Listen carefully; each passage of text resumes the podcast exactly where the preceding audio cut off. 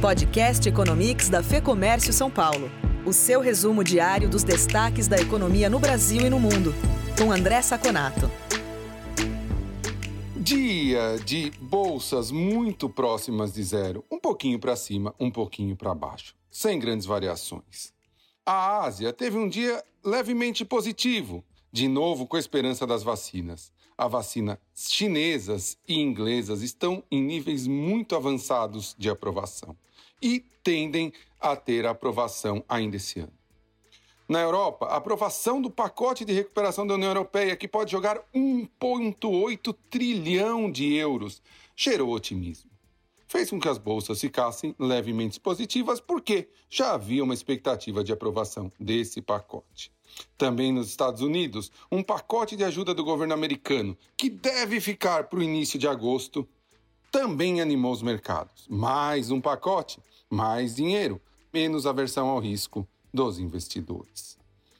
Os estoques de petróleo, 7 milhões e meio de barris maior na semana passada, não chegaram a assustar os mercados, porque a aprovação do pacote europeu aqueceu o mercado de petróleo.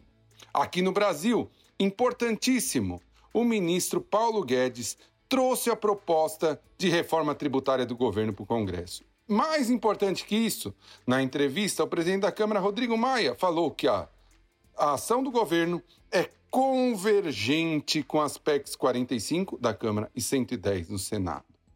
O otimismo aumenta em relação à possibilidade de aprovação dessa reforma ainda esse ano. Mesmo assim, a Bolsa Brasileira realizou lucros. Está muito alta para níveis dos últimos meses. E caiu levemente, 0,11% a 104.309 pontos. Assim como a Nasdaq americana, que também está no nível muito alto e caiu 0,81%. Por outro lado, o otimismo levantou Dow Jones, que ontem havia caído e recuperou 0,6%. A aprovação do pacote europeu, a diminuição da aversão ao risco dos investidores, fez com que os investidores buscassem é, outras moedas que não dólar. E o real bateu recorde no último mês de baixa.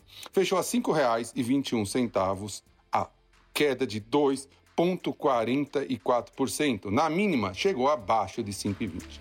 Por hoje é só. Até o próximo Economics.